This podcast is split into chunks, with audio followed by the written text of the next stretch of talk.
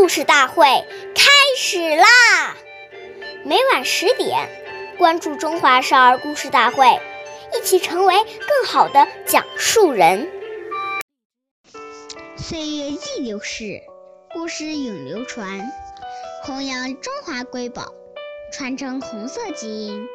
我是中华少儿故事大会讲述人段博鑫，一一起成为更好的讲述人。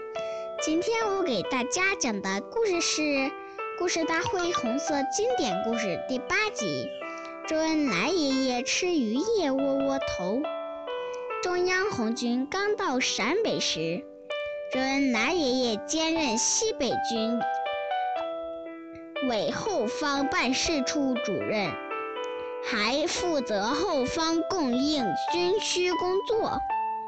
中央机关住在朱关寨时，周爷爷看到有的老乡煮瓜慢吃，就只是嘉县县委书记张俊贤。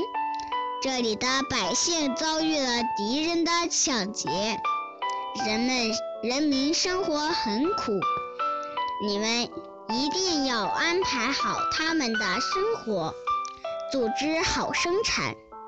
我们的事你们你就不要管了。张俊贤根据周恩来爷爷的指示，深入各户，访贤问苦，开展互助、互助互济活动，想方法设，想方法解决人民群众的生活困难。并把县委灶上结余的小米和黑豆都送给了困难户。